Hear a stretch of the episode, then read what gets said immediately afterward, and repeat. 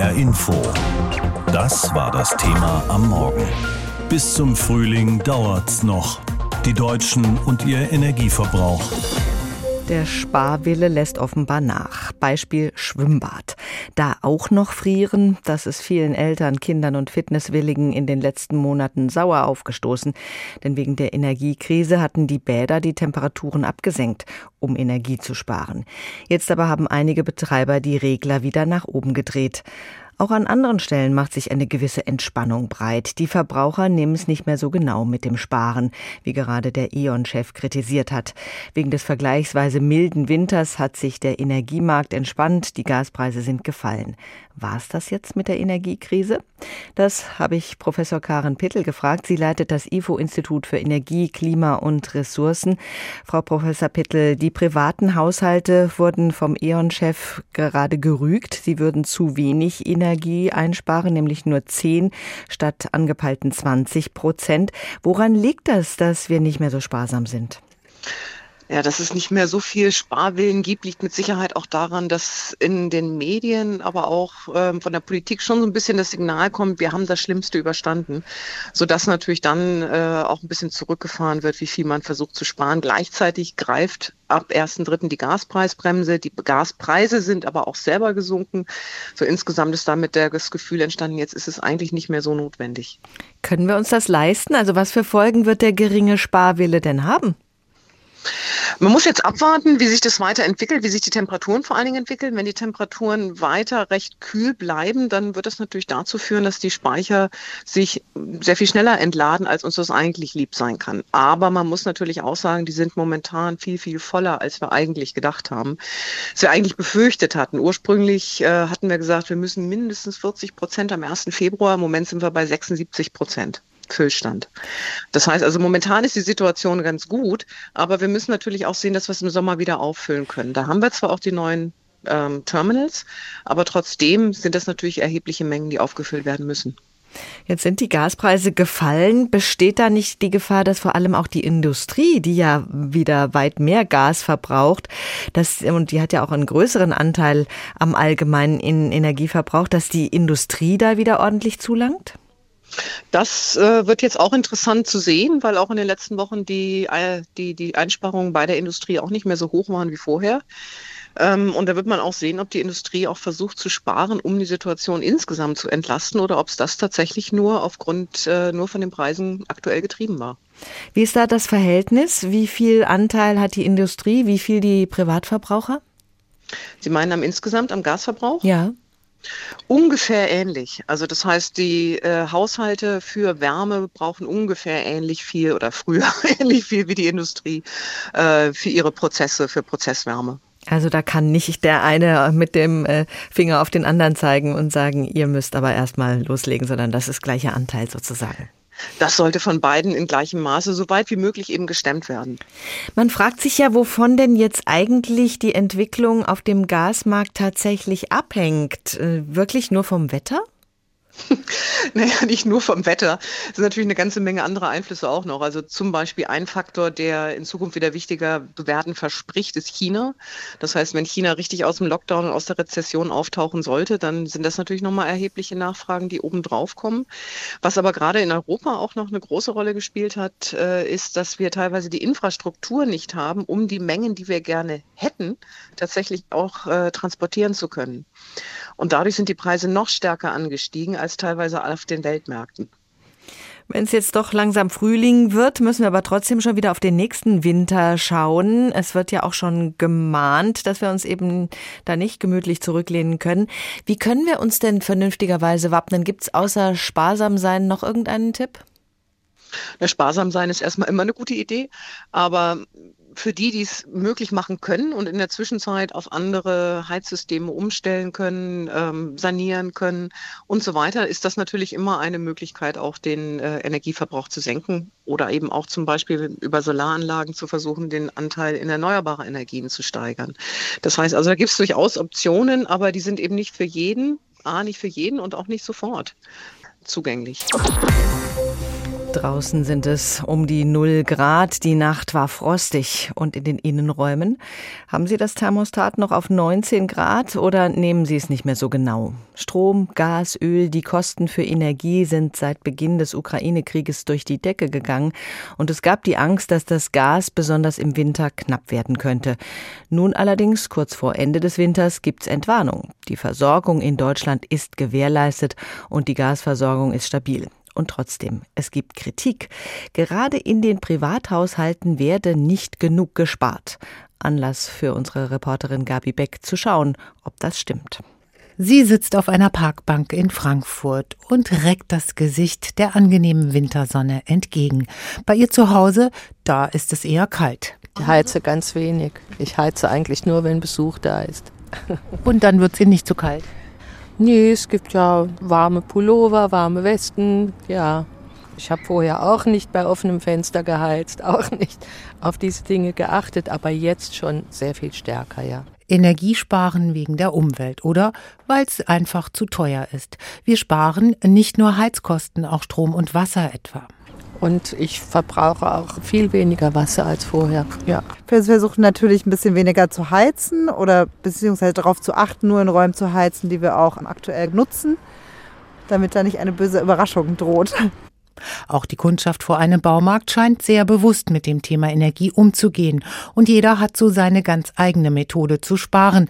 Eine zufällige Umfrage. Wir haben zum Beispiel jetzt bei meiner Mutter, die hat große Räume, da haben wir ein großes Wohnzimmer ausgeräumt und ein kleines, wo sie jetzt ist. Und das, der Raum wird jetzt im Winter nicht geheizt.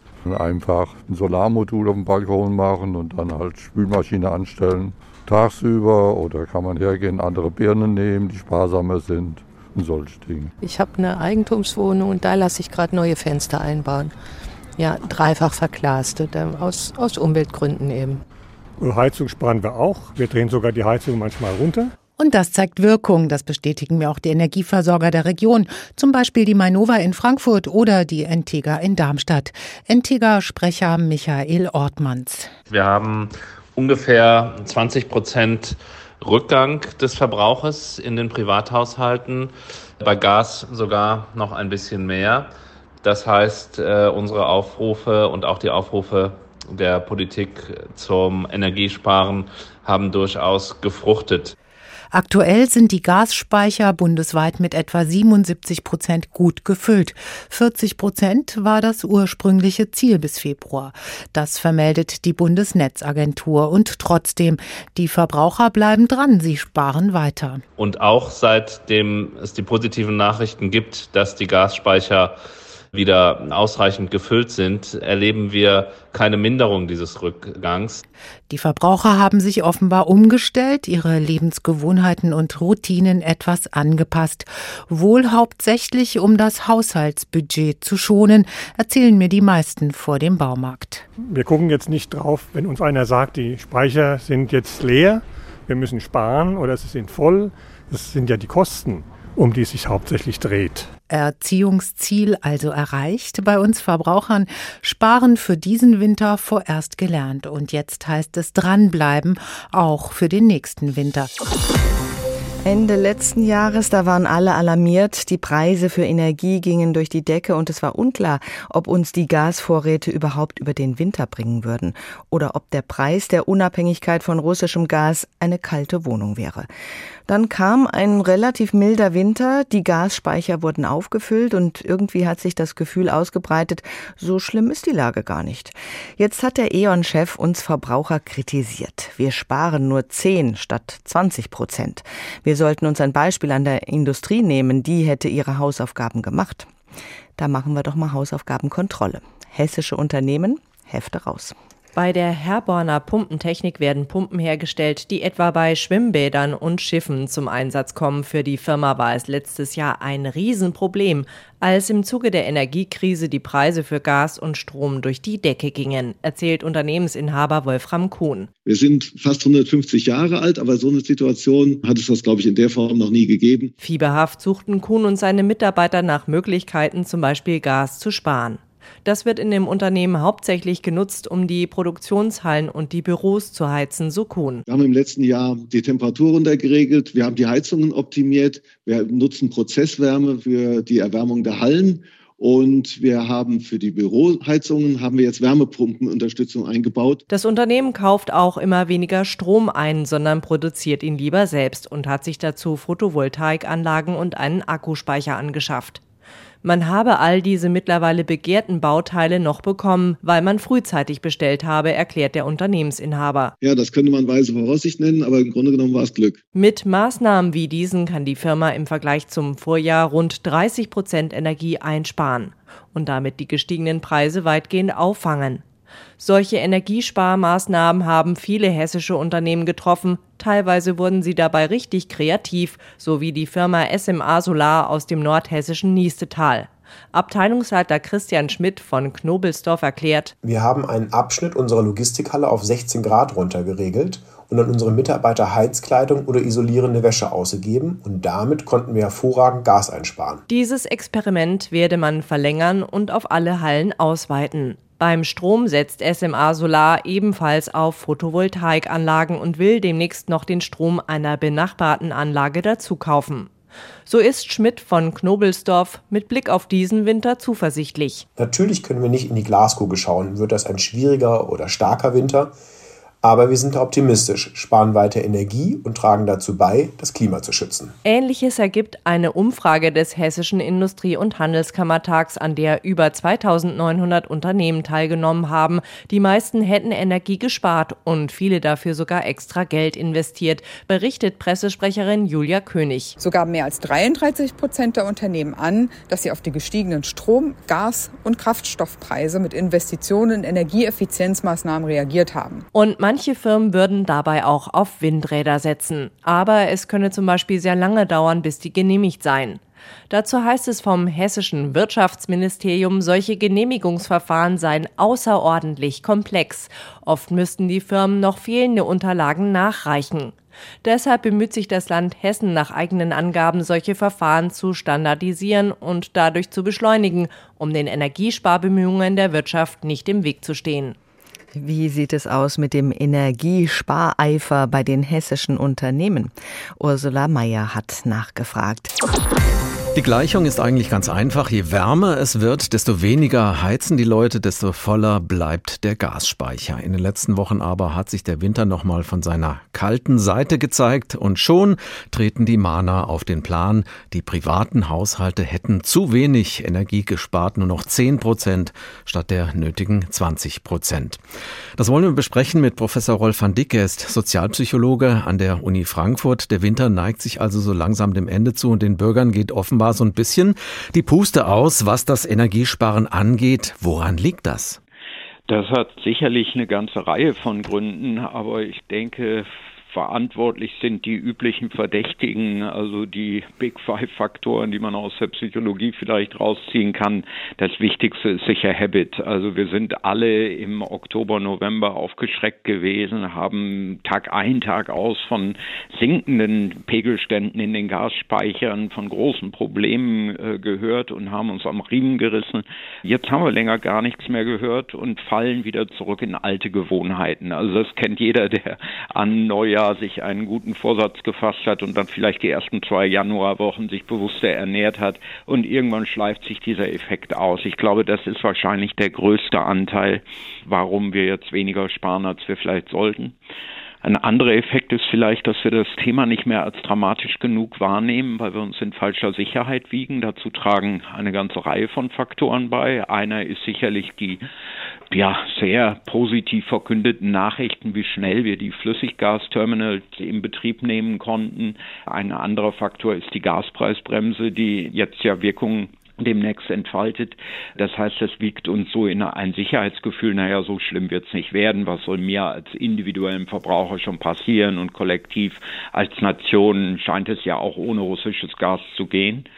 Und ein weiterer Effekt, den vor allem auch Wirtschaftswissenschaftler oft untersucht haben, ist, dass uns das Hemd, das wir tragen, sehr viel näher liegt als irgendwas, was weit in der Ferne ist. Also jetzt ein warmes Zimmer zu haben, wo die Temperaturen ja auch aktuell wieder etwas niedriger sind, ist mir wichtiger, als vielleicht in zwei, drei, vier Monaten eine erhöhte Gasrechnung oder Stromrechnung präsentiert zu bekommen. Sind vielleicht auch die Angst oder die Vorstellung von tatsächlich leeren Gasspeichern und die Folgen für jeden Einzelnen hierzulande einfach zu abstrakt?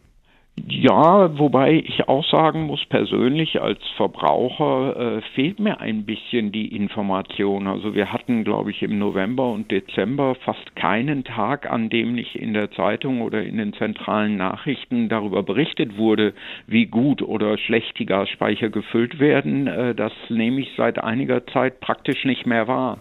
Das heißt, wir bräuchten konstantes Feedback darüber, wie sieht's denn aus, wie lange würde es noch reichen. Und wenn ich diese Informationen nicht habe, dann kann ich natürlich als Verbraucher auch da noch schlechter das auf mich persönlich beziehen, als das noch im vergangenen Jahr der Fall war.